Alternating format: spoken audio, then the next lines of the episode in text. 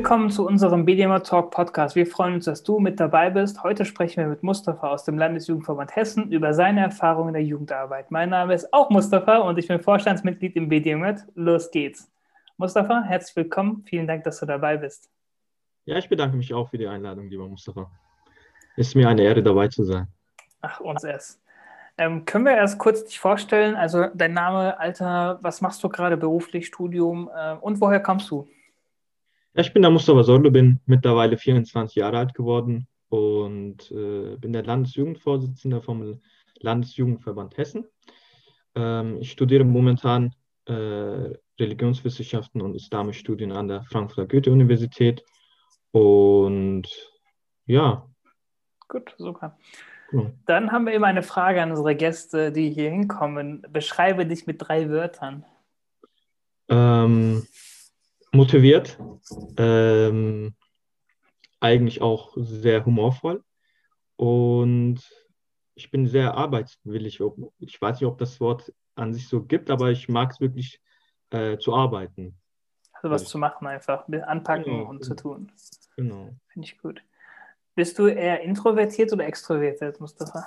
Also ich würde eher sagen introvertiert, ähm, aufgrund dessen, dass ähm, ich meinem Gegenüber nicht schaden möchte mit dem, was ich sage. Ähm, aber wenn, mich, äh, wenn einer mir sehr nahe steht, würde ich das dem auch natürlich sagen. Aber in erster Linie würde ich schon sagen, introvertiert. Okay, super. Dann gehen wir zu den Fragen über. Die erste Frage ist, äh, wie bist du zur Jugendarbeit gekommen? Kannst du uns da erzählen, berichten, wie kam es dazu? Ja, sehr gerne. Also wir äh, hatten eigentlich ähm, 2012, 2013 war das um den Dreh, ähm, hatten wir eine recht eher inaktive Jugend bei uns hier in der Gemeinde. Und da hat sich eigentlich auch ein neuer Gemeindevorstand gebildet. Unter anderem war mein äh, Vater auch dabei. Und er hat sich das, ähm, er hat sich das als Aufgabe wahrgenommen oder aufgenommen, äh, die Jugend wieder aufzubauen bei uns in der Gemeinde und äh, hat äh, meine, meine, meinen Freundeskreis und, und einige Jugendliche noch äh, von, der, von der Gemeinde hat er versucht dann ähm, zu motivieren, mal die Jugendarbeit langsam aufzubauen, indem wir kleinere Sachen erstmal gemacht haben. Ähm, sprich, erstmal äh, Tischtennisplatte gekauft, Billard, äh, Billard gekauft, das sind ja diese Standards bei uns in der Jugend. Und äh, dann haben wir auch mit den Softpads angefangen an den Wochenenden. Und dann ab dem Zeitpunkt äh, hat es auch eigentlich angefangen. Und dann äh, bis dahin ging quasi die Karriere in der DTIP-Jugend äh, steil hoch.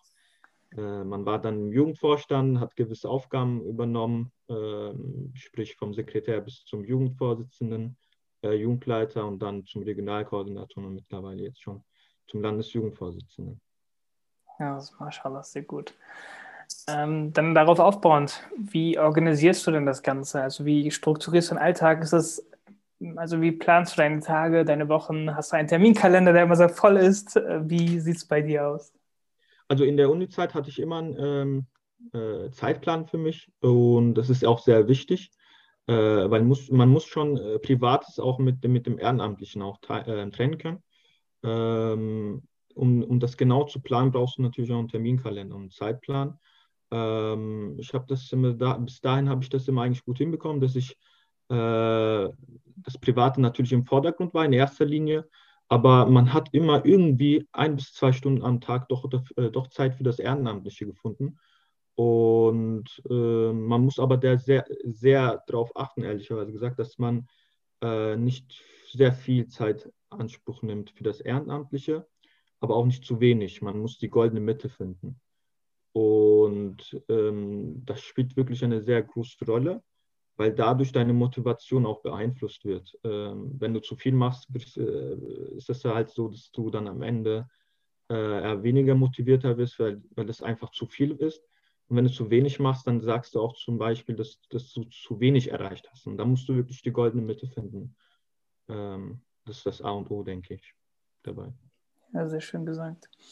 Und warum bist du in der Jugendarbeit aktiv? Warum nicht, keine Ahnung, in der Gemeinde ganz normal? Warum hast du die Jugendarbeit ausgesucht? Ich denke, das können fast alle äh, Ehrenamtliche sagen, die in der Jugendarbeit tätig sind, dass die Arbeit mit Jugendlichen sehr viel Spaß macht, ähm, weil die junge Generation für Neues sehr offen ist. Äh, man ist sehr kreativ, man ist ähm, voller Power, voller Energie, äh, voller Elan und äh, diese möchte man auch irgendeiner Weise ausschöpfen. Und ähm, vor allem bei der DITIB-Jugend ist das so, dass du auch ein, äh, das, den, den Allahs Segen äh, quasi dabei noch erlangst. Und ähm, das, das spielt eine sehr große Rolle bei mir persönlich. Und wie gesagt, dass, äh, dass, die, äh, dass die Arbeit mit den Jugendlichen sehr, sehr viel Spaß macht. Und warum bist du generell ehrenamtlich aktiv? Also was ist der Grund? Du hast schon gerade gesagt, es macht dir Spaß, mit Jugendlichen zusammenzuarbeiten. Mhm. Genau, gibt es noch was anderes, andere Gründe? Äh, auch eine gewisse Selbstfindung ist dabei, finde ich.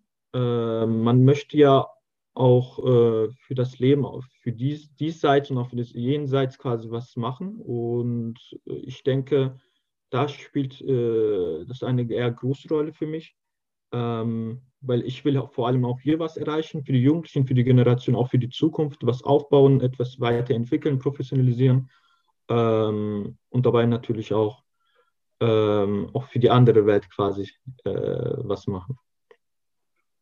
Verstehe.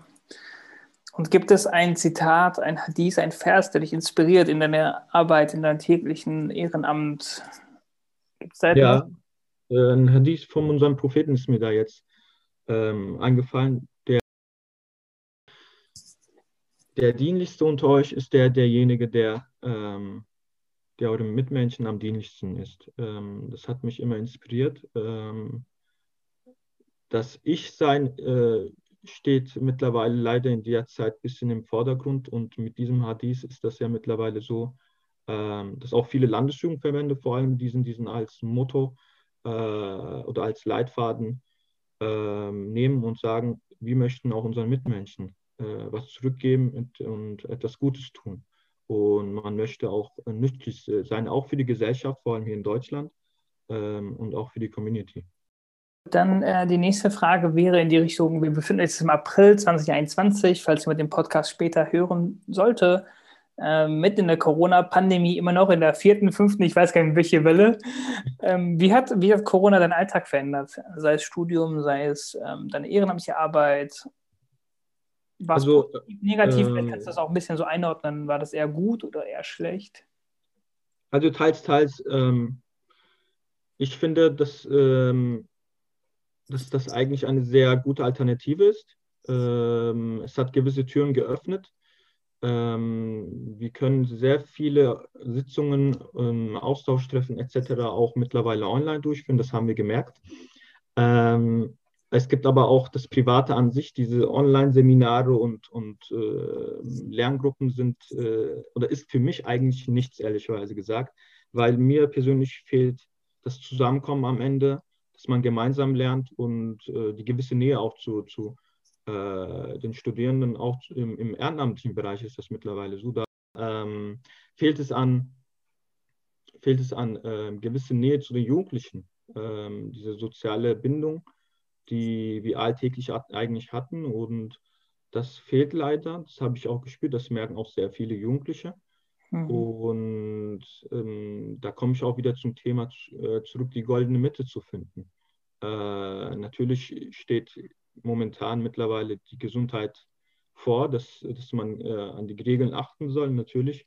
Ähm, aber man versucht das dann auch ein bisschen wieder äh, aufzunehmen, indem, man Alternativangebote anbietet, äh, sprich Online-Angebote, dass, dass man sich die Jugendlichen, äh, dass sich die Jugendlichen äh, zusammentreffen, zum Beispiel beim BDMJ-Talk, äh, Ehrenamt Talk war das, glaube ich. Mm, wir hatten auch so ein ähnliches Programm gehabt mit, äh, mit Mohabbat Time. Äh, und da haben wir ein recht gutes Feedback zurückbekommen, ähm, da sich die Jugendlichen auch visuell dann und online treffen konnten. Und das hatte gefehlt, das hat man gemerkt. Also insgesamt schon eher positiv, weil man auch Online-Treffen machen kann, aber trotzdem fehlt schon die soziale Interaktion und das Zusammenkommen, das fehlt einfach. Genau, auf jeden Fall. Gut, dann hoffen wir, dass es äh, bald wieder möglich sein wird, sich offline zu treffen. Mal schauen, wann das der Fall sein wird. Dann die nächste Frage geht in Richtung, was hast du selber gelernt in deinem Ehrenamt? Was würdest du sagen, ist das Wichtigste, oder das, das prägnanteste, was du gelernt hast in deiner Zeit als ehrenamtlicher Unterstützer bei der DTIP-Jugend? Ähm, für mich persönlich war die zwischenmenschliche Beziehung sehr wichtig. Ähm, um Ergebnisse zu, äh, zu bekommen oder zu äh, erhalten, muss man, äh, oder vor allem in der Jugendarbeit tut man ja damit mit äh, Jugendlichen, mit Menschen zusammenarbeiten und ähm, die gewisse äh, Nähe zu, zu den Jugendlichen muss auf jeden Fall positiv sein. Man muss, man muss, auch, ähm, man muss auch die Jugendlichen so akzeptieren, wie sie sind. Ähm, also die gewisse die gewisse Nähe zu den Jugendlichen, das habe ich gelernt, dass man die vor allem sehr beachten sollte, äh, weil ich äh, früher ja auch ein Jugendlicher war, in dem Sinne jetzt genannt, und ähm, die älteren äh, Ehrenamtlichen, die genau, ähm, die haben uns nicht ernst genommen und da hat äh, mir persönlich dann gewisse äh, Interesse und Respekt eigentlich gefehlt. Also ich war dann auch für zwei, drei Jahre kurz weg von der Moschee oder von, von, von der Jugend. Und äh, seitdem mein Vater dann das alles wieder aufgebaut hat und gesagt hat, hier Jungs, äh, ihr steht im Mittelpunkt. Und ab dem Zeitpunkt äh, äh fand ich es auch wirklich sehr positiv und wichtig, dass das genau so sein sollte.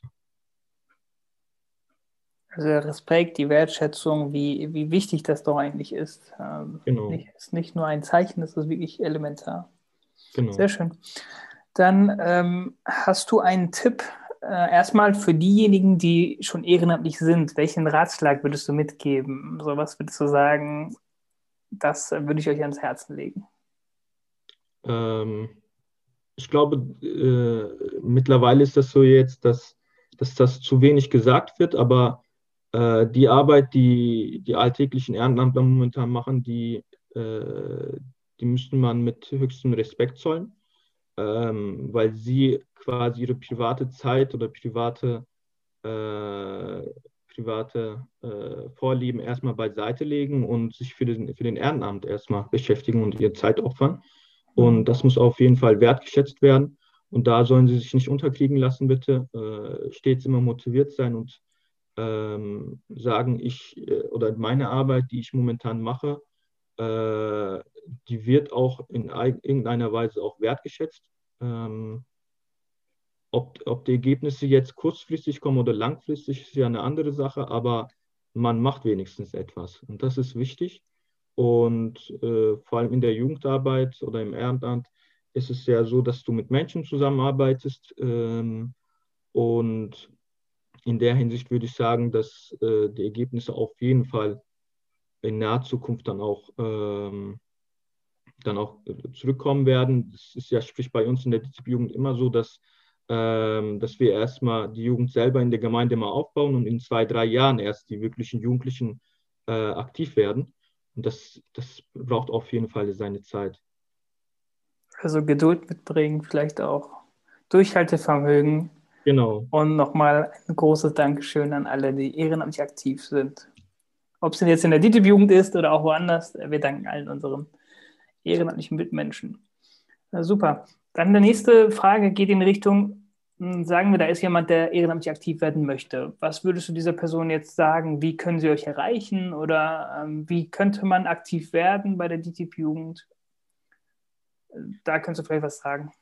Also in der DTIP-Jugend ist das ja so, wir sind sehr offen. Ähm, du kannst eigentlich zur, nächst, äh, Jugendgruppe oder Gemeinde gehen und äh, versuchen, mit, äh, mit dem Jugendleiter oder Jugendleiterin Kontakt aufzubauen und sagen, hier Leute, ich will etwas äh, oder ich will aktiver werden in der Jugend, ich will, ich will euch weiterhelfen. Ähm, und da wird äh, die Jugendleiterin und der Jugendleiter nicht sagen, hier, das wollen wir nicht. er wird es äh, quasi mit offenen Armen dann auch annehmen. Ähm, und da würde schon die äh, Tür geöffnet sein, würde ich sagen. Also einfach gehen und fragen und äh, man wird es ja auch nicht verneinen. Und vielleicht in Corona-Zeiten eher über Instagram anschreiben oder so. Genau. Aber danach kann man jederzeit zur Moschee, falls wir Corona überleben und das endlich genau. vorbei ist. Super. Dann die letzte Frage zum Abschluss. Wo siehst du persönlich die Jugendarbeit, die muslimische Jugendarbeit in fünf bis zehn Jahren? Was würdest du dir wünschen, dass es in fünf bis zehn Jahren da ist? Oder was meinst du, wo wir dann da sind? Also quasi, was denkst du?